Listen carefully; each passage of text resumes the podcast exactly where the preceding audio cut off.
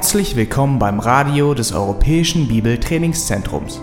Unser Anliegen ist, dass der folgende Vortrag Sie zum Dienst für unseren Herrn Jesus Christus ermutigt.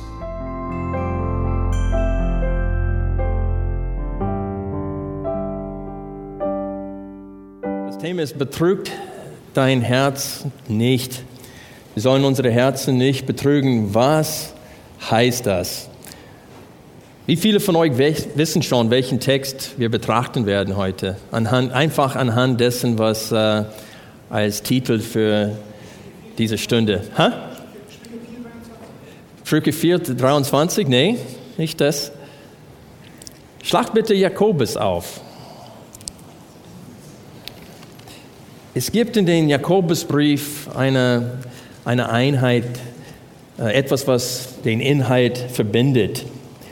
Und ich möchte fast den ganzen Brief mit euch heute betrachten, damit wir sehen, welche Verbindung es, Verbindungen es gibt zwischen den Gedankeneinheiten innerhalb des Buches. Ich weiß, viele betrachten den Jakobusbrief als eine Perlenkette, das heißt eine An Aneinanderreihung von verschiedenen Themen, die einfach fromm sind, die auch gut sind für das Leben. Aber es gibt etwas, was alle diese Themen verbindet. Und das möchte ich mit euch heute betrachten. Jakobus Kapitel 1. Wir betrachten ein paar Verse, gezielte Verse. Erstmal Vers 22. Seid aber Täter des Wortes und nicht allein Hörer, die sich selbst was? Betrügen. Und dann nochmal Vers 26 im selben Kapitel. Wenn jemand meint, er diene Gott und zügelt nicht seine Zunge, sondern betrügt sein Herz, dessen Gottesdienst ist vergeblich. Na, das sollte uns unter die Haut gehen, dessen Gottesdienst vergeblich ist. Was heißt das? Das heißt, dass wir jeden Sonntag in die Versammlung gehen und tolle Lieder gemeinsam singen, Gemeinschaft miteinander haben und das Wort hören und Gott anbeten es heißt, es ist vergeblich. Warum? Gott entscheidet, ob er unsere Anbetung annimmt oder nicht. Der ist nicht gezwungen, der ist kein Bettler, der hofft, dass möglichst viele Menschen ihm Anerkennung schenken, Sonntag für Sonntag, sondern der ist dabei und er entscheidet, ob er unsere Anbetung annimmt oder nicht. Und laut diesem Text, was ist entscheidend? Entscheidend ist, ist, ob wir auch Täter des Wortes sind und nicht nur Hörer des Wortes. Aber in welchem Bereich sollen wir ein Täter sein? Das Wort Gottes ist vielfältig. Es gibt Befehle in allen unterschiedlichen Bereichen. Wir sollen keinen Unzucht treiben und so weiter. Äh, welche Befehle sind gemeint? Und schlag Kapitel 2, Vers 8 auf, wo er von dem königlichen Gesetz spricht. In Kapitel 2, Vers 8 sagte, wenn ihr wirklich das königliche Gesetz, nämlich du sollst deinen Nächsten lieben wie dich selbst, nach der Schrift erfüllt, so tut ihr recht. In diesem gesamten Brief, außer Einleitung und Schlusswort, ich werde gleich etwas dazu sagen, in dem mittleren Inhalt, das heißt von Vers, Kapitel 1, Vers 19 bis Kapitel 5, Vers 6, geht es um, wie sieht es in Wirklichkeit aus, wenn man das königliche, königliche Gesetz hält. Wie sieht das Halten des königlichen Gesetzes in Wirklichkeit aus? In der Einleitung, in Kapitel 1, die ersten 18 Versen, geht es darum, wie man denken soll mitten in der Verfolgung. Wenn man leidet, und er schreibt an zerstreuten Judenchristen, die zwölf Stämme Israels, die in der Zerstreuung sind, sie leiden sehr viel unter den Nationen auch wegen ihres Glaubens und wegen ihrer Überzeugungen und wegen ihrer Absonderung von der Welt. Und er weiß, dass sie in der Versuchung stehen, zu denken, falsch über Gott zu denken.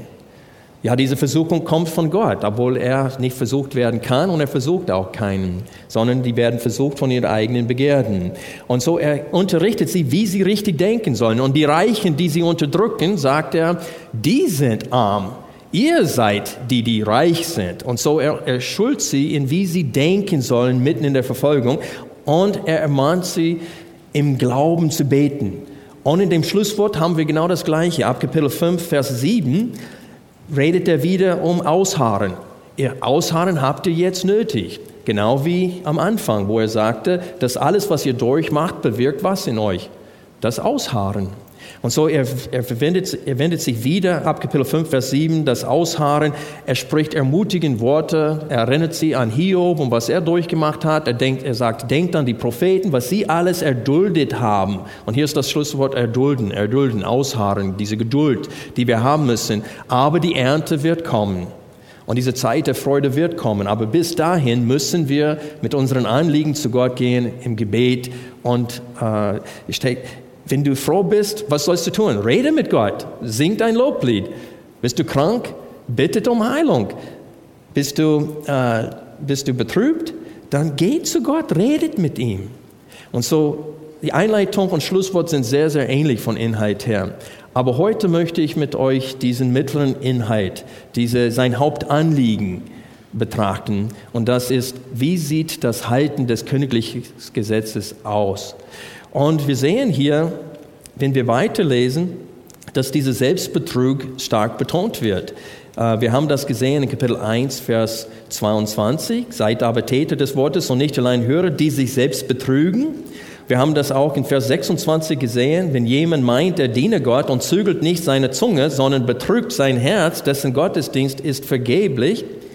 Und wenn man, äh, Kapitel 2, Vers 14, heißt es, was nützt es, meine Brüder, wenn jemand sagt, er habe Glauben, hat aber keine Werke.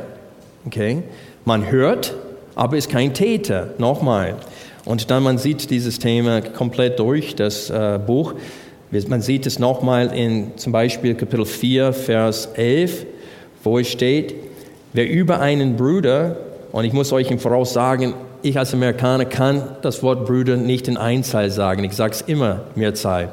Wenn ich meine Mehrzahl sage ich Brüder und wenn ich Einzahl meine, sage ich Brüder, aber es kommt das Gleiche raus. Es tut mir leid.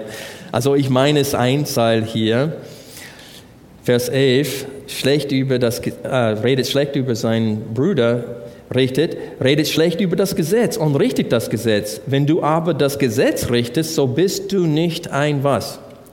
Täter des Gesetzes, sondern ein Richter.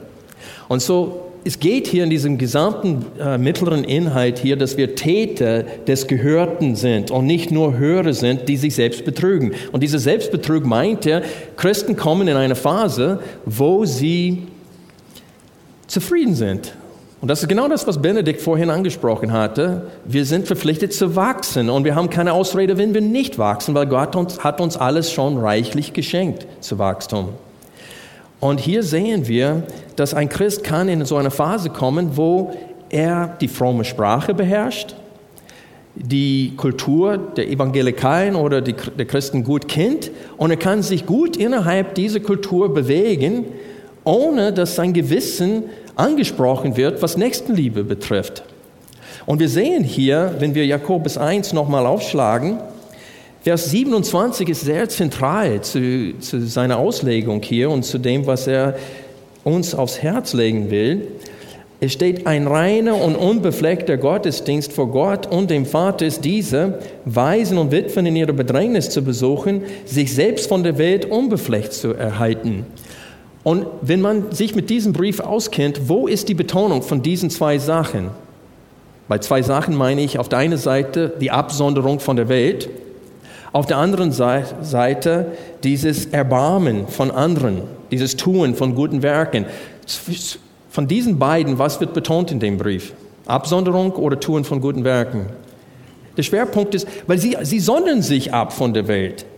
Die sind als Fremde in der Welt, und es ist nicht, als ob diese Menschen leben in Unzucht und brauchen starke Ermahnungen, fleißig zu sein, tüchtig zu sein. Nicht, äh, die, es sind viele gute Eigenschaften vorhanden in ihrem Leben. Was fehlt aber ist diese Betonung auf Nächstenliebe, dieses Tun von guten Werken. Und das ist, denke ich, auch die Gefahr von uns. Wir können nicht die ganze Welt retten. Wir gehen hier um Menschen innerhalb unserer Reichweite. Menschen, die wir begegnen in unserem Alltag, Menschen innerhalb der Gemeinde, weil hier geht es um, wie Geschwister miteinander umgehen. Und wir werden sehen, es wird eine starke Betonung auf die Zunge gesetzt. Wo er dieses Thema, diesen Abschnitt beginnt, 1.19, sagt er, ihr wisst doch, meine geliebten Brüder, jeder Mensch sei schnell zum Hören, langsam zum, was? Reden. Und dann sagt er hier in Vers 26, wenn jemand meint, er diene Gott und zügelt nicht seine Zunge. Und dann in Kapitel 3, Vers 1 fängt er an mit, in Vers 2 lesen wir, denn wir alle strauchen oft. Wenn jemand nicht im Wort strauchelt, der ist ein vollkommener Mann, fähig auch den ganzen Leib zu zügeln. Und dann geht es hier um die Gefahr der Zunge, die, wie die Macht der Zunge. Äh, und dann sagt er, niemand kann die Zunge bändigen. Vorher sagt er, wenn du deine Zunge bändigen kannst, kannst du den ganzen Körper äh, unter, unter deine Herrschaft bringen, unter Kontrolle bringen. Genau, du kannst die bändigen und das heißt beherrschen.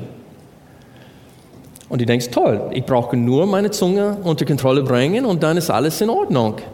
Aber dann sagt er uns, keiner kann die Zunge bändigen. Alle wilde Tiere, Sorten von wilden Tieren hat der Mensch gebändigt, aber die Zunge kann kein Mensch bändigen, sagt er. Und dann lesen wir weiter und sehen, dass die Zunge nur über das Herz gebändigt werden kann. Was du im Herzen hast, das ist das, worüber du redest. Und dann spricht er davon, dass man redet schlecht über seinen Brüder. Und er sagte in Kapitel 4, Vers 1, woher kommen Kriege und woher Streitigkeiten unter euch? Nicht daher aus euer Lüsten, die in euer Glieder streiten? Ihr begehrt und habt nichts. Und dann spricht er, dass sie einander umbringen. Sie führen Krieg miteinander. Und womit führen sie Krieg? Was ist ihr Schwert? Die Zunge ist ihr Schwert, womit sie ihr Gegner umbringen. Und wir sehen da in Kapitel 3, Vers äh, äh, 9, dass es geht hier tatsächlich um Sünde, die vorhanden waren, wovon Jakobus wusste, weil es steht hier, mit ihr preisen wir den Herrn und Vater und mit ihr fluchen wir den Menschen, die nach dem Bild Gottes geschaffen worden sind. Aus demselben Mund geht Segen und Fluch hervor. Dies, meine Brüder, sollte nicht so sein. Er meint, das ist Heuchelei, das ist ein Widerspruch. Vers 11. Die Quelle sprudelt doch nicht aus derselben Öffnung das Süße und das Bittere hervor. Kann etwa meine Brüder ein Feigenbaum Oliven hervorbringen oder ein Weinstock Feigen? Auch kann salziges, nicht süßes Wasser hervorbringen. Und dann stellt er die zentrale Frage hier. Wer ist weise und verständig unter euch? Er zeige es. Nicht er sage es, er zeige es. Nicht nur hören, sondern auch tun. Wer ist weise und verständig unter euch? Er zeige aus dem guten Wandel seiner Werke in Sanftmut der Weisheit. Wenn ihr aber bittere Eifersucht und Eigennutz in euren Herzen habt, so rühmt euch nicht und lügt nicht gegen die Wahrheit. Das ist nochmal eine Warnung gegen Selbstbetrug. Er sagte, wenn diese bösen Eigenschaften vorhanden sind, in deinem Herzen, verleugne es nicht. Gib es zu, dass du ein Problem hast. Das ist wie einer, der steht auf der Waage nach zwei Wochen im Urlaub und es steht nicht das, was normalerweise da steht, sondern drei, vier Kilo noch dazu. Und er sagt, hm, die Waage stimmt nicht. Nein, die Waage stimmt, du stimmst nicht. Das ist das Problem. Und das ist, was er meint hier. Lüge nicht gegen die Wahrheit. Sage nicht, die Waage stimmt nicht. Sage, ich stimme nicht. Ich habe ein Problem. Es gibt einen Bruder in der Gemeinde, der reibt mich. Ich, ich komme mit ihm nicht aus und ich muss das zugeben. Und ich muss sagen, Herr, ich habe ein Problem. Hilf mir. Und so wir betrügen unsere Herzen. Das ist ein Thema. Und das ist das, was bindet. 1,19 bis 5, Vers 6 ist, dass wir uns betrügen und wir führen Streit untereinander und wir sehen es als keine große Sünde.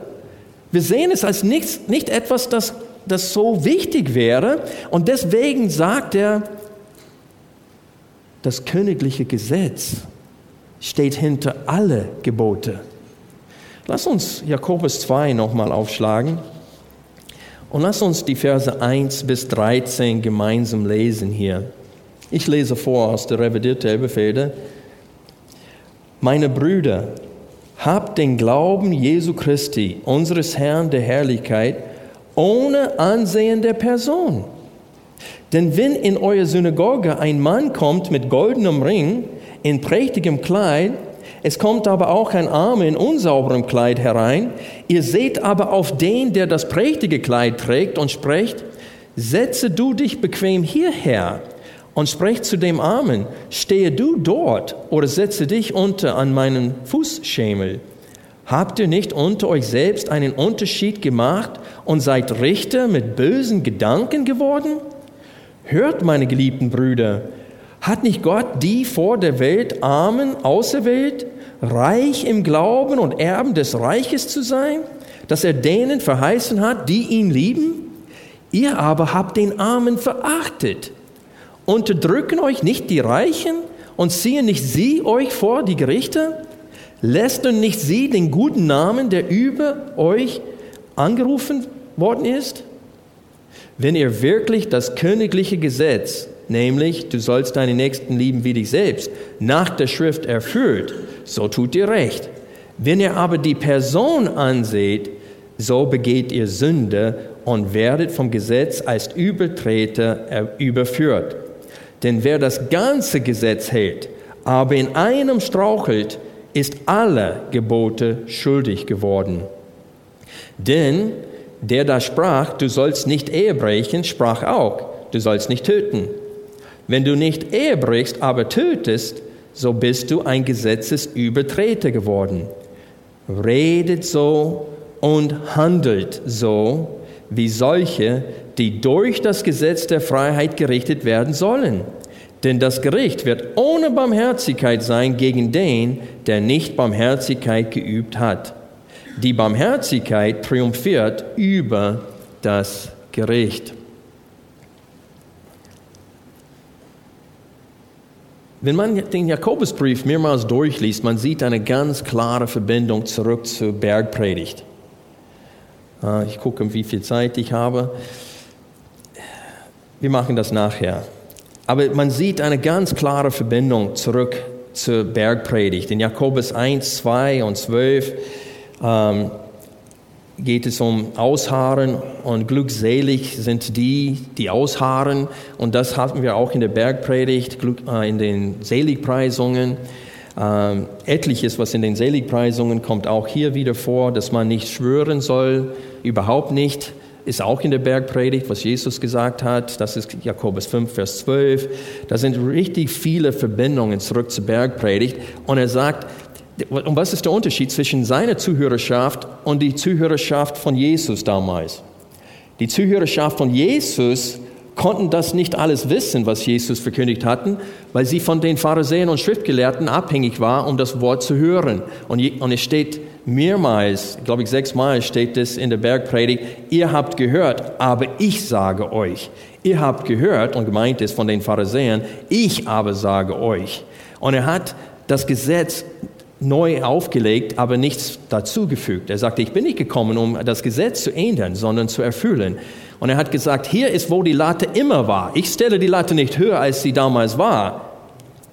Ich sage euch, wie hoch die Latte damals durch Moses gesetzt wurde und wie niedrig die Pharisäer es gesetzt hatten, indem sie gesagt hatten, äh, ja, Ehebruch ist nur, wenn man tatsächlich mit der Frau seines Nächsten schläft. Und Jesus sagte, nein, ist es, wenn du nur sie begehrst, hast du schon Ehebruch mit ihrem Herzen getan. Und er sagte, und das war immer Gottes Maßstab, das ist nichts Neues. Der Unterschied ist aber, er redet zu Menschen, die die Bergpredigt kennen, die die Korrektur Jesu Christi in, inwendig und auswendig kennen. Er redet zu Christen, die schon lange im Glauben sind und sie kennen die Bergpredigt, tun es aber nicht. Und das ist die Verbindung zwischen der Bergpredigt und Jakobus, wenn wir die Bergpredigt am Ende betrachten, Matthäus Kapitel 7. Wer ist gesegnet?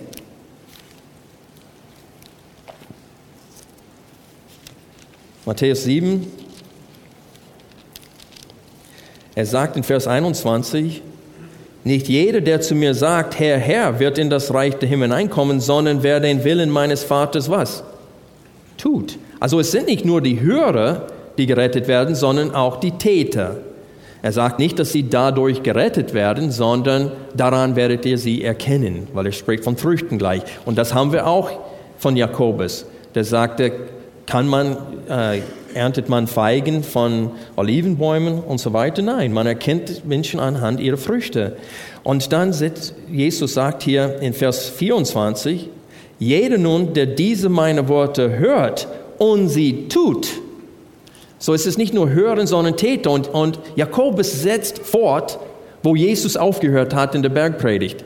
Und er sagt, ihr habt die ganze Bergpredigt gehört, täuschet euch nicht, betrügt euer Herzen nicht. Es ist nicht der Hörer des Wortes, der gesegnet ist. Glückselig, wer es auch tut. Und das wird hier betont. Vers 26, und jeder, der diese meine Worte hört und sie nicht tut, der wird mit einem törichten Mann verglichen. Törichten Mann und dann sagt Jakobus, wer ist weise? Kapitel 3, Vers 13. Wer ist weise und verständig unter euch? Er zeige es aus einem demütigen und sanftmütigen Wandel, nicht in Hochmut, sondern er nimmt diese Weisheit von oben an. Aber was ich euch zeigen möchte heute, ist die Verbindung nicht zurück zu der Bergpredigt, das ist deutlich in Jakobus, aber die, die Verbindung zurück zu 3. Mose 19. Wir haben gerade Jakobus 2, 1 bis 13 gelesen. Und wo, in welchem Vers kommt das königliche Gesetz vor? In dem Abschnitt. In Vers 8 es steht, wenn ihr wirklich das königliche Gesetz, du sollst deine Nächsten lieben wie dich selbst, nach der Schrift erfüllt, so tut ihr recht. Na, in der Bergpredigt hat, hat Jesus das königliche Gesetz zum Ausdruck gebracht. Am Ende, Kapitel 7, Vers 12, alles nun, was ihr wollt, dass euch die Menschen tun sollen, das tut ihr ihnen auch. Denn darin besteht das Gesetz und die Propheten. An anderen Stellen sagt Paulus in Galater 5, Vers 14, das gesamte Gesetz ist in einem Wort zusammengefasst, liebe deine Nächsten wie dich selbst. Und hier Jakobus zitiert das. Aber woher kommt dieses Gesetz? Aus 3. Mose Kapitel 19, Vers 18.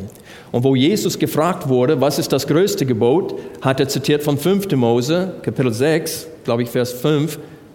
Und und wo, dann fügt er noch dazu, und das zweite Gebot ist diesen gleich, nämlich liebe deine Nächsten wie dich selbst. Und da hat Jesus von 3. Mose 19, Vers 18 zitiert. Und dieser Vers, Vers 18 von 3. Mose 19, wird häufig im Neuen Testament zitiert als die Zusammenfassung des gesamten Gesetzes. Und das sagt Jesus am Ende der Bergpredigt, unmittelbar davor, wo er sagt, geht durch die enge Pforte. Geht durch die enge Pforte. Und so wir sehen hier, dass das Halten des königlichen Gesetzes ist die Erfüllung des gesamten Gesetzes. Und Jakobus sagte hier, was nützt es, wenn du nicht Ehe brichst, aber mordest? Hast du das Gesetz gebrochen? Warum? Was, welches Prinzip steckt hinter das fünfte Gebot, das sechste Gebot, das siebte Gebot, achte, neunte und zehnte Gebot? Was, welches Prinzip steckt dahinter? Liebe deine Nächsten wie dich selbst. Dann willst du deine Eltern ehren und gehorchen. Du willst die Sachen deines Nächsten nicht begehren und du willst nicht mit seiner Frau schlafen, wenn, wenn du nicht willst, dass er mit deiner Frau schläft. Es ist einfach logisch, dass dieses Prinzip steckt hinter allen diesen Gesetzen. Das heißt, wenn du die Person ansiehst, aber nicht Ehebruch tust, hast du trotzdem das königliche Gesetz nicht gehalten, du hast das ganze Gesetz gebrochen. Und das ist sein Punkt. Wir dürfen nicht unterscheiden zwischen klein und groß, wenn es um Sünde geht, weil es, es gibt ein Gesetz hinter allen anderen Gesetzen, nämlich liebe deine Nächsten wie dich selbst. Und wenn man die Person ansieht, wenn man Streit führt in der Ehe oder in der Gemeinde, dann hält man das königliche Gesetz nicht. Und dessen äh, Gottesdienst ist dann was? Vergeblich. Vergeblich. Es ist genau wie damals, wo die Israeliten Schlachtopfer dem Herrn gebracht haben und Gott hat ihre Schlachtopfer nicht angenommen. Er sagte, hör auf damit. Und in Malachi sagte, ich wünsche, dass einer der Priester die beiden Türflügel zumachen würden zum Torflügel, zum Tempel, damit die aufhören wird mit diesem vergeblichen Opfern. Und unsere Anbetung nützt nichts. Und Jesus hat genau das Gleiche gesagt. Wenn du unterwegs bist, dein Opfer zu opfern, und dabei fällt es dir ein, dass dein Nächsten etwas gegen dich hat, Lass dein Opfer liegen, geh zurück, versöhne dich zuerst und dann komme und bete mich an. Also wir müssen lernen, das königliche Gesetz so zu definieren, wie Gott es definiert in seinem Wort. Und deswegen möchte ich jetzt 3. Mose 19 mit euch aufschlagen und dann vergleichen. Wir werden zwischen 3. Mose 19 und Jakobus immer wieder zurückblättern, weil ich möchte, dass ihr dasselbe seht, seht und dass ihr nicht nur mir vertraut. Ihr sollt nicht Thessaloniker sein, sondern Brüder. Das ist auch ein Wort, was ich auf Deutsch nicht richtig aussprechen kann. Das waren die Leute zur Brühe, die Paulus lobte, weil sie was? Die Schrift nachts nachgeschlagen haben, um zu sehen, ob das, was Paulus sagte, wirklich stimmte. 3. Mose 19, lasst uns die Verse 1 bis 18 gemeinsam lesen und denkt darüber nach, was für Inhalt es gibt in Jakobus, während wir das lesen. Und der Herr redete zu Mose, redet zu der ganzen Gemeinde der Söhne Israel und sage zu ihnen, ihr sollt heilig sein, denn ich, der Herr, euer Gott, bin heilig. Ihr sollt jede seine Mutter und seine Vater fürchten, das ist das fünfte Gebot, und meine Sabbate sollt ihr halten, das ist das vierte Gebot. Ich bin der Herr, euer Gott. Ihr sollt euch nicht zu den Götzen wenden und gegossene Götter sollt ihr euch nicht machen. Ich bin der Herr, euer Gott. Das sind die Gesetze 1 bis 3. Und dann die Verse 5 bis 8 geht es um etwas mit Schlachtopfern. Und dann lesen wir weiter ab Vers 9. Und wenn ihr die Ernte eures Landes erntet, darfst du den Rand deines Feldes nicht vollständig abernten und darfst keine Nachlese deiner Ernte halten. Und in deinem Weinberg sollst du nicht nachlesen, und die abgefallenen Beeren deines Weinberges sollst du nicht auflesen. Für den Elenden und für den Fremden sollst du sie lassen. Ich bin der Herr, euer Gott. Und lass uns hier kurz anhalten. Die Verse 9 bis 10. Wer sind die Elenden? Wer das Alte Testament kennt, Israel sollte sich um zwei Sorten von Menschen gut kümmern. Witwen und Waisen. Na, jetzt schlagen wir Jakobus 1 auf. Vers 27. Ein reiner und unbefleckter Gottesdienst vor Gott und dem Vater ist diese, Waisen und Witwen in ihrer Bedrängnis zu besuchen, sich selbst von der Welt unbefleckt zu halten. Und jetzt gehen wir zurück zur 3. Mose. Also hier sagt er denen, Gott hat das Gesetz gegeben, du sollst dein Feld nicht völlig abernten, damit etwas da sei für die Elenden. Du sollst nicht geldgierig sein, habsüchtig sein, du sollst etwas für die Armen abgeben von deinem Ertrag. Das ist Nächstenliebe.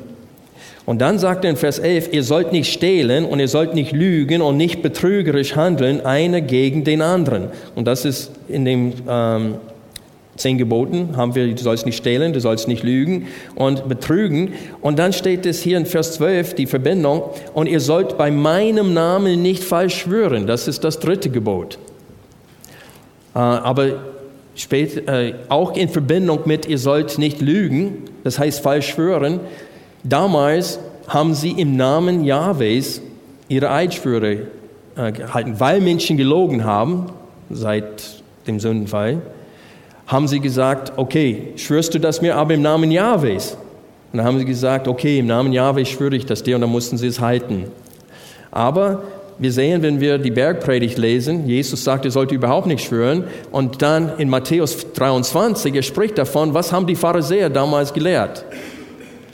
Ja, wenn du nicht bei den wenn du nur bei dem Tempel geschworen hast, ist alles okay. Aber wenn du bei dem Gold des Tempels geschworen hast, dann, dann musst du dein Wort halten. Sonst brauchst du dein Wort nicht halten.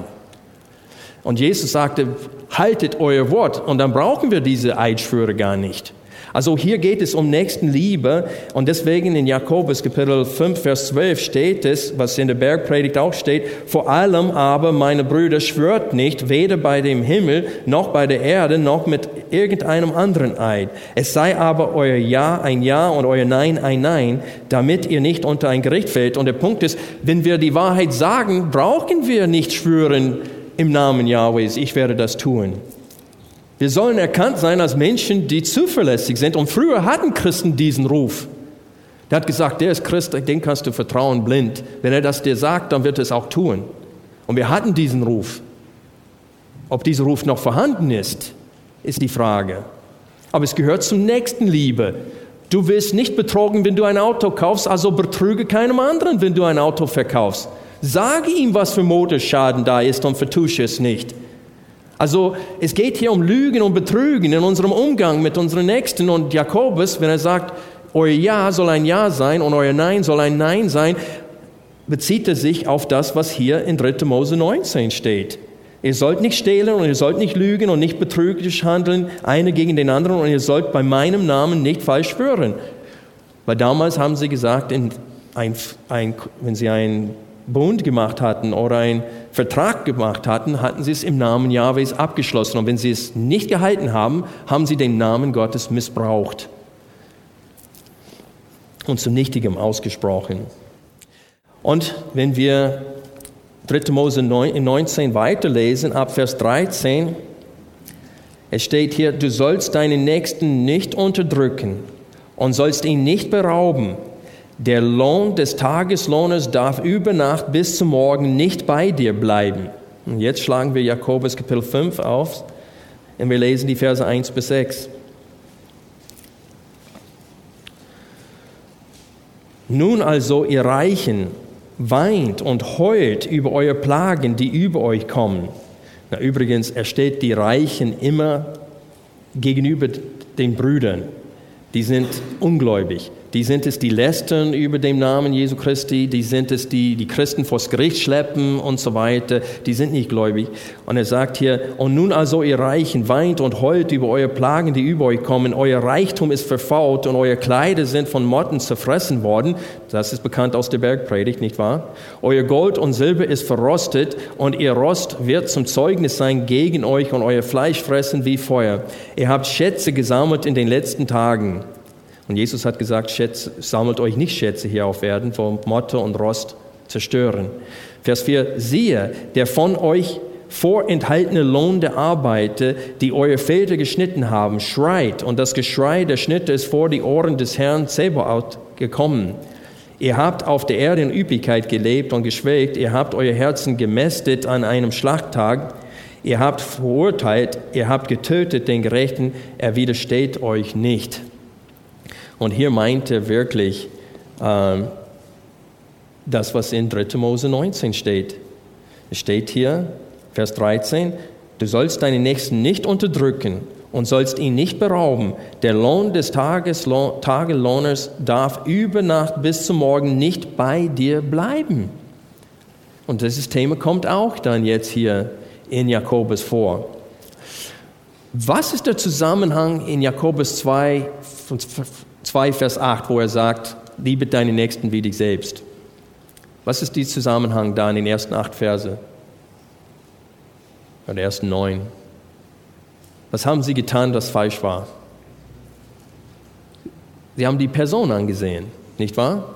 Lass uns jetzt weiterlesen in 3. Mose 18, äh 19, Entschuldigung, ab Vers 14.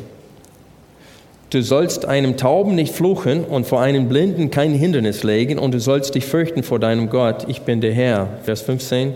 Ihr sollt im Gericht nicht Unrecht tun. Du sollst die Person des Geringen nicht bevorzugen und die Person des Großen nicht ehren. In Gerechtigkeit sollst du deinen Nächsten richten. Und dann wir springen ein bisschen weiter im Text, Vers 18. Du sollst dich nicht rächen und den Kindern deines Volkes nichts nachtragen und sollst deinen Nächsten lieben wie dich selbst ich bin der Herr. Diese Aussage in Vers 18 ist in Jakobus 2, Vers 8, wo er sagt, hier ist das königliche Gesetz. Er sagt, Vers 18 hier in 3. Mose 19, das ist das königliche Gesetz, kurz und bündig zusammengefasst. Und in dem Zusammenhang wird es uns gesagt, wir sollen halt nicht einander lügen und betrügen, einander unterdrücken, wir sollen äh, vor äh, Tauben nicht verfluchen, das heißt uns lustig machen über Tauben, weil sie sowieso nicht hören können, was wir sagen in ihrer Gegenwart. Und, wir, und überlegt euch, wie gemein das wäre, sowas zu machen. Und dann spricht er hier von Gegenständen im Weg von Blinden und dann lacht, haben sie sich schlapp gelacht, wo sie sich darüber gestolpert haben, fanden das lustig. Na gut, Jakobus überspringt diese zwei Verse, weil er spricht zu Christen, wo er, hoffentlich ist das nicht äh, vor, vorhanden. Aber er behandelt die Dinge, die hier vorkommen, die definieren, die illustrieren, was es heißt, deine Nächsten zu lieben. Und eine von diesen ist, die Person nicht ansehen. Und das haben wir klar und deutlich gelesen da in Jakobus 2. Und jetzt lesen wir weiter ab Vers 15 hier oder ab Vers 16. Du sollst nicht als ein Verleumder unter deinen Volksgenossen umhergehen. Du sollst nicht gegen das Blut deines Nächsten auftreten. Ich bin der Herr. Du sollst deinen Bruder in deinem Herzen nicht hassen. Du sollst deinen Nächsten ernstlich zurechtweisen, damit du nicht seinetwegen Schuld trägst. Das heißt, wenn deine Nächsten gegen dich sündigt, was tust du? Du weist ihn ernstlich, mit aller Liebe, mit der Absicht, ihn zu gewinnen, zurecht. Du gehst nicht hinter seinen Rücken, Rücken und redest schlecht über ihn. Und Jakobus 3, 1 bis 4, 12 geht es um diese Sünde. Also die Person ansehen und schlecht übereinander reden, ist genau das, was er hier behandelt in Kapitel 2, äh, 1 bis, man könnte sagen, 4, 12. Ich werde etwas über die, über die Verse 2, 14 bis 26 gleich sagen, aber dieser ganze Abschnitt 2, 1, quasi ununterbrochen bis 4, 12 geht um diese zwei Illustrationen, was Nächstenlieben heißt, nämlich du sollst nicht schlecht über ihn reden, Du sollst ihn nicht verleumden und du sollst die Person nicht ansehen. Das heißt, wir haben hier eins, zwei, fast drei Kapitel über diese zwei Gebote äh, innerhalb von 3. Mose 19, die ersten 18 Verse. Und die illustrieren, die sagen uns, was es heißt, deinen Nächsten zu lieben. In 4 Vers 11 haben wir diesen Befehl sehr kurz und bündig zusammengefasst. Es steht hier, redet nicht schlecht übereinander, Brüder. Wer über einen Bruder schlecht redet oder seinen Bruder richtet, redet schlecht über das Gesetz und richtet das Gesetz. Wenn du aber das Gesetz richtest, so bist du nicht ein Täter von 3. Mose 19, sondern ein Richter. Einer ist Gesetzgeber und Richter. Und rate mal, wer das ist. Gott. Damit will er sagen, und du bist es nicht. Und du bist es nicht. Einer ist Gesetzgeber und Richter, der zu erretten und zu verderben vermag. Du aber, wer bist du, der du den Nächsten richtest? Und das erinnert uns, erinnert uns an Matthäus 7, nicht wahr? Wo er sagte, erstmal entferne aus deinem eigenen Augen diesen Balken und dann bist du in der Lage, diese Splitter aus den Augen deines Bruders zu entfernen. Wieder mit der Absicht, ihn ernstlich zurechtzuweisen, ihm zu helfen, nicht um ihn auf den Pott zu setzen. Und öfters ist das so, es passiert auch innerhalb von Ortsgemeinden, etwas irritiert uns und wir ignorieren es. Wir sprechen es nicht an, wir gehen nicht in aller Liebe zu diesem Bruder oder zu dieser Schwester und reden, wir lassen das irritieren und irgendwann mal platzt uns den Kragen und dann wir setzen sie auf den Pott und heißt es, ich muss dir endlich mal was sagen, das gefällt mir nicht und dann geht's los und der andere steht da und weiß nicht, was er mit dieser Lawine tun soll. So halten wir das königliche Gesetz nicht. Es steht in Kapitel 2, redet und handelt wie solche, die was? Die durch das Gesetz der Freiheit gerichtet werden sollen. Ja, was meint er mit Gesetz der Freiheit? Well, wenn wir Kapitel 1 aufschlagen, dieser Begriff hat er schon einmal verwendet. In Jakobus 1, Vers 24 sagt er, denn er hat sich selbst betrachtet und ist weggegangen und er hat sogleich vergessen, wie er beschaffen war. Wer aber in das vollkommene Gesetz der Freiheit hineinschaut hat, hineingeschaut hat, und dabei geblieben ist, indem er nicht ein vergesslicher Hörer, sondern ein Täter des Werkes ist, der wird in seinem Tun glückselig sein. Und hier benutzt er das Wort, diese Phrase, diese Satzteil, Gesetz der Freiheit nochmal. Und er meint wirklich das Wort Gottes, das uns Freiheit schenkt. Und so, wenn hier, hier in Jakobus äh, Kapitel 2, Vers 12 sagt, redet so und handelt so wie solche, die durch das Gesetz der Freiheit gerichtet werden sollen. Er meint, redet und handelt wie solche, die Barmherzigkeit empfangen haben, die nicht nach dem Gesetz gerichtet werden, im Sinne, dass sie verdammt werden durch das Gesetz, sondern durch das Gesetz, äh, das uns Freiheit gibt. Das heißt, Gottes Angebot innerhalb des Wortes Gottes kehrt um und ich werde euch vergeben. Die, die nach diesem Gesetz gehandelt haben und die Freiheit äh, empfangen haben, sie sind befreit, die sind nicht mehr Sklaven der Sünde, wie Jesus in Johannes 8 gesagt hatte. Äh, jeder, der die Sünde tut, ist Sklave der Sünde, aber durch das Wort Gottes können wir befreit werden durch den Glauben an Jesus von dieser Macht der Sünde. Und er sagte, redet und handelt wie solche, die die Barmherzigkeit empfangen haben. Und dann Vers 13, denn das Gericht wird ohne Barmherzigkeit sein gegen den, der nicht Barmherzigkeit geübt hat. Die Barmherzigkeit triumphiert über das Gericht. Und das ist genau das, was wir in Matthäus 7.1 sehen. Und auch, wo Jesus über Gebet unterrichtet hatte, hat er gesagt, wenn ihr eu, äh, denen, die gegen euch sündigen, nicht vergibt, wird mein himmlischer Vater eure Sünden auch nicht vergeben. Und deswegen gibt es diesen Exkurse oder so, diese Einschub von Kapitel 2, 14 bis 26. Viele meinen, dass er widerspricht Paulus hier in diesem Abschnitt, indem er sagt, dass die Rechtfertigung nicht allein aus Glauben kommt, sondern auch aus Werken. Sein Argument hier ist völlig im Einklang mit Paulus. Er will nicht, dass Vers 13 falsch verstanden wird. Er will nicht, dass jemand Vers 13 liest wo es steht, denn das Gericht wird ohne Barmherzigkeit sein gegen den, der nicht Barmherzigkeit geübt hat. Die Barmherzigkeit triumphiert über das Gesetz, dass man denkt, okay, durch das Tun von guten Werken, durch das, die Ausübung von Barmherzigkeit verdiene ich meinen Eintritt in das Reich Gottes. Und deswegen in den Versen 14 bis 26 erklärt er die Beziehung zwischen Glauben und Werken und sagt, du kannst unmöglich, du kannst sagen, dass du glaubst, aber wenn die Werke nicht da sind, glaubt Gott dir nicht.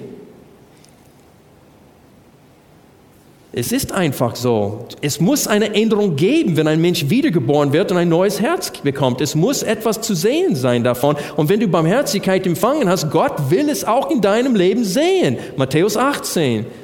Diese, die Geschichte von dem unbarmherzigen Knecht kennen wir. Gott will diese Barmherzigkeit in unserem Leben sehen. Und das ist vielfältig, wie die Barmherzigkeit aussieht. Aber es sieht nicht so aus, dass man die Person ansieht. Du kannst einen armen Menschen, einen, Hinterwäldler in der heutigen Gesellschaft befreunden und seine, äh, seine Freundschaft genießen, wenn du richtig denkst und wenn du handelst und redest wie solche, die die Vergebung ihrer Sünden empfangen haben, dann kannst du Menschen lieben, die das Ansehen der Gesellschaft nicht genießen. Und das ist was, deswegen spricht er von den Reichen hier. Er sagte, ihr ehrt die Reichen und die sind es, die den Namen unseres Herrn verfluchen. Die sind es, die uns vors Gericht schleppen und ihr ehrt solche. Die, die in ihren Augen arm sind, hat Gott vor Gründung der Welt auserwählt zur Rettung und diesen verachtest du.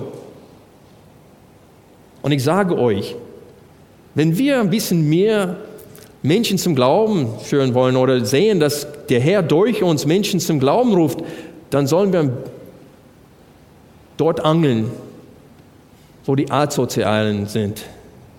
Asozialen im Gänsefüßchen. Dann sollen wir uns bemühen, Freundschaften zu pflegen mit Menschen, die verachtet sind und nicht ständig die Person ansehen. Wir haben gerne Umgang mit den Menschen, die so sind, wie wir es sind. Aber wie sieht es aus mit denen, die arbeitslos sind, die betteln oder sonst was? Wir brauchen viel Weisheit in unserem Umgang mit solchen Menschen. Aber sind sie für uns überhaupt wichtig? Für Gott sind sie wichtig. Und 1. Korinther 1 steht es, dass Gott viel mehr solchen auserwählt hatte, wie die Reichen und die Geehrten innerhalb der Gesellschaft. Viel mehr davon steht in 1. Korinther 1. Und das ist sein Punkt hier, wenn er von Auserwählung spricht. Ihr verachtet Menschen, die Gott auserwählt hat zur Rettung.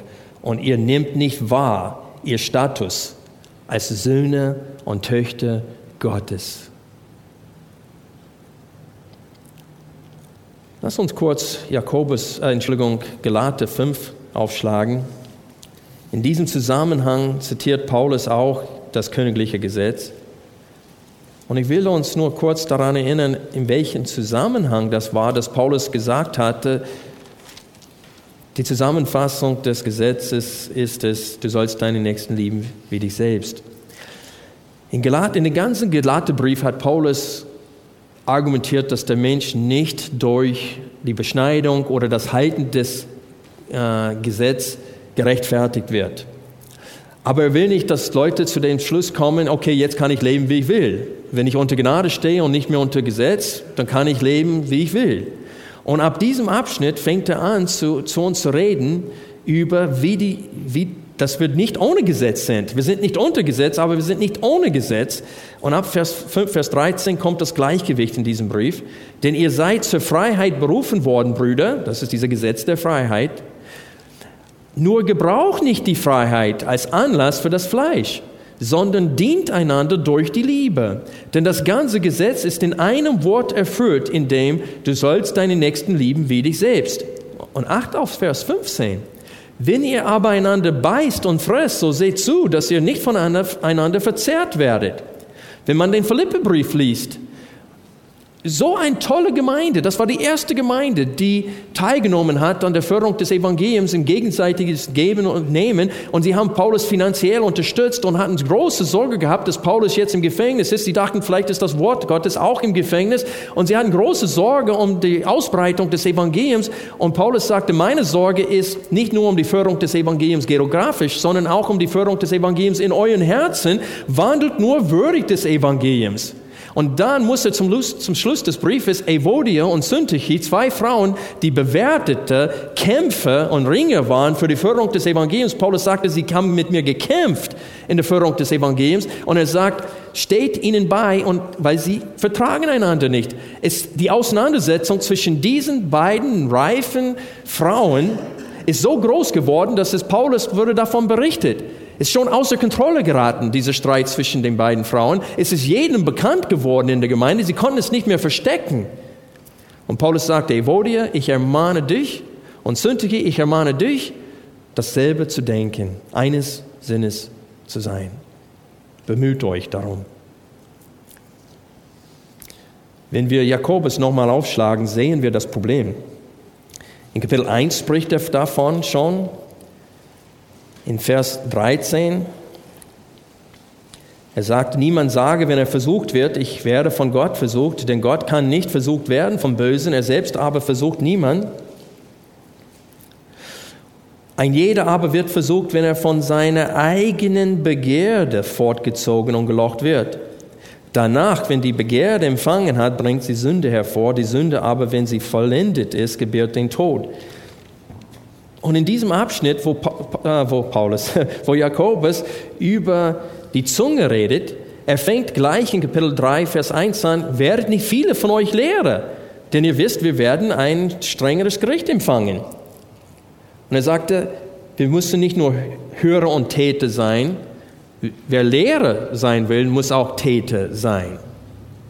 Und dann fängt er an zu sagen, dass obwohl die Zunge klein ist, kann sie einen ganzen, ganzen Leib herrschen. Als ich Kind war, hat mein Vater mir gesagt, wenn du ein bisschen Salz auf den Schwanz von einem Vogel tun kannst, dann kannst du ihn fangen. Stimmt auch, wenn er so geduldig ist, dass du das tun kannst, dann lässt er dich auch fangen. Und ich sagte, echt? Okay.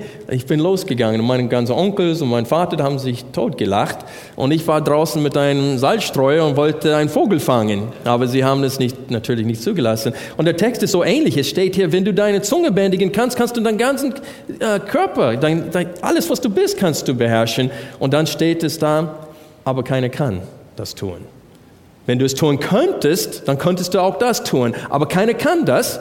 Und dann spricht er nochmal von der Quelle des Problems. Das ist eine starke Verbindung zwischen Vers 12, wo ich sprich, äh, Vers 11, wo steht, die Quelle sprudelt doch nicht aus derselben Öffnung das Süße und das Bittere vor. Und dasselbe Wort für Bittere haben wir in Vers 14, wo es steht, wenn ihr aber bittere Eifersucht und Eigennutz in eurem Herzen habt, so rühmt euch nicht und lügt nicht gegen die Wahrheit. Und Jesus hat gesagt, der Mund spricht aus dem, was? Aus dem, was in dem Herzen ist. Das übersprudelt, was wir im Herzen haben. Und dann sagt er in Vers 16, denn wo Eifersucht und Eigennutz ist, da ist Zerrüttung und jede schlechte Tat. Die Weisheit von oben aber ist erstens rein, sodann friedvoll, milde, folgsam, voller Barmherzigkeit und gute Früchte, unparteiisch, ungeheuchelt. Das unparteiisch ist, ist, ist auch, man sieht die Person nicht an. Ungeheuchelt. Die Frucht der Gerechtigkeit aber wird in Frieden denen gesät, die Frieden stiften. Da sind wir wieder bei der Bergpredigt. Diese, diese Seligpreisungen sind Eigenschaften Jesu Christi. Sanftmut, Barmherzigkeit, das ist Weisheit von oben. Aber wenn diese Früchte des Heiligen Geistes bei uns nicht vorhanden sind, dann sind die anderen Früchte vorhanden, nämlich bittere Eifersucht und Eigennutz. Und diese beiden Worte kommen zweimal vor im Text. Einmal in Vers 14 und nochmal in Vers 16. Und dann ab Vers 4 stellt er noch eine sehr wichtige Frage, Vers, Kapitel 4, Vers 1. Woher kommen Kriege und woher Streitigkeiten unter euch, geliebte Brüder? Unter euch. Nicht daher aus euren Lüsten, diese Begierden, die in euren Gliedern streiten, Ihr begehrt und habt nichts, ihr tötet und neidet und könnt nichts erlangen, ihr streitet und führt Krieg, ihr habt nichts, weil ihr nicht bittet, ihr bittet und empfangt, empfangt nichts, weil ihr übel bittet, um es in euren Lüsten zu vergeuden. Ihr Ehebrecherinnen, wisst ihr nicht, dass die Freundschaft der Welt Feindschaft gegen Gott ist? Wer nun ein Freund der Welt sein will, erweist sich als Feind Gottes. Und dann Vers 5 ist leider, leider in vielen Übersetzungen meines Erachtens falsch übersetzt. Die gehen davon aus, weil es hier an diesem Text um Feindschaft gegen Gott, dass Gott jetzt will über seine Eifersucht, dass Gott ein eifersüchtiger Gott ist. Bei den Geben von zehn Geboten hat Gott gesagt, denn ich bin ein eifersüchtiger Gott. Und die nehmen an, dass Jakobus will hier sagen, äh, denn eifersüchtig sehnt er sich nach dem Geist, der in uns wohnen ließ. Das ist keine gute Übersetzung. Das Wort ist nicht das Wort für Eifersucht hier. Das Wort Eifersucht kann positiv oder negativ verwendet werden in Bezug auf Gott. Dass Gott ein eifersüchtiger Gott ist, ist positiv. Aber hier ist das Wort für Neid. Und es kommt, glaube ich, an acht andere Stellen vor im griechischen Neuen Testament. Und in jeder deutschen Übersetzung, in jeder englischen Übersetzung, an allen anderen Stellen wird es immer mit Neid oder auf Englisch Malice übersetzt. Das heißt, diese, dieses böse Begehren, das ist, ist so böse, es ist nicht, hier in Deutschland habe ich das öfters gesehen, man sagt nicht, ich wünsche, dass ich das hätte, was du hast, es ist, ich wünsche, dass ich das hätte, was du hast und dass du es nicht hättest. Es ist ganz böse, diese Neid. Und das ist, woher Streit kommt. Und so, ich glaube, dass der Vers wäre besser übersetzt hier, auch wegen dessen, was nachher kommt. Es steht hier, oder meint ihr, dass die Schrift umsonst redet? Oder redet die Schrift umsonst? Mit Neid begehrt der Geist, der in uns wohnt? Er gibt aber desto größere Gnade. Und dieses Aber passt dann jetzt, wenn du verstehst, dass es um unser Problem geht. Und dieses Wort von Neid ist immer negativ wo es in der Schrift verwendet wird. Und so, es geht hier um das Problem. Er will hier sagen, habt ihr nicht wahrgenommen, dass überall in der Schrift wir gewarnt werden durch diese böse Natur, die in uns ist? Paulus nennt es das Fleisch, er nennt es ein Geist des Neids hier an dieser Stelle. Und er sagte, habt ihr nicht wahrgenommen, dass wir ein ernsthaftes Problem haben? Und ihr wollt Freundschaft mit der Welt schließen? Das führt zu Geldliebe. Denkt an die Reichen, die immer wieder erwähnt werden hier in Jakobus.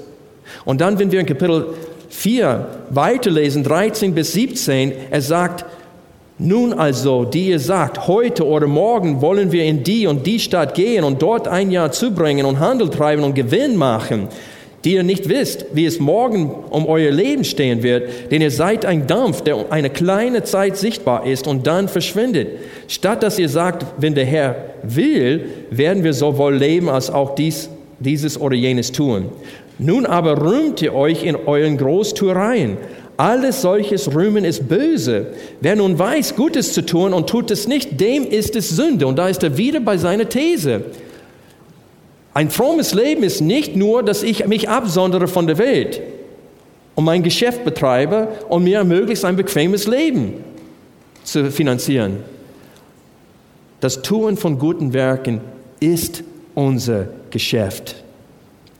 Aber wenn du Habsucht und Neid in deinem Herzen hast, dann verfehlst du diesem Ziel. Du wirst möglichst ein bequemes Leben führen und wehe dem, der dir in die Quelle kommt. Du hast deine Ziele, du hast deine Pläne und mit den Ellbogen gehst du durch das Leben.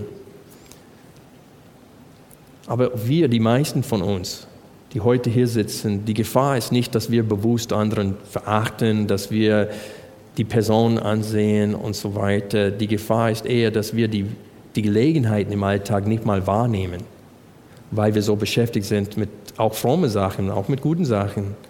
Und wir sehen die Gelegenheiten, die vor der Nase sind. Wir nehmen sie nicht wahr.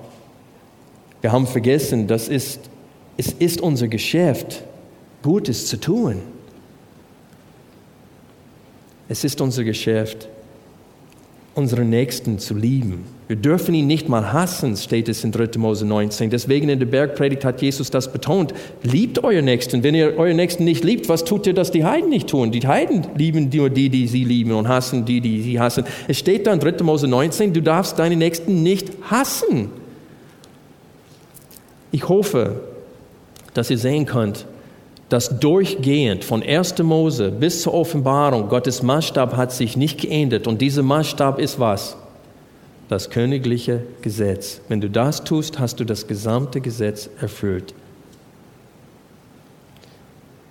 Und wir haben hier in 3. Mose 19, in der Bergpredigt und in Jakobus, haben wir viele Illustrationen, was es heißt, unsere Nächsten zu lieben.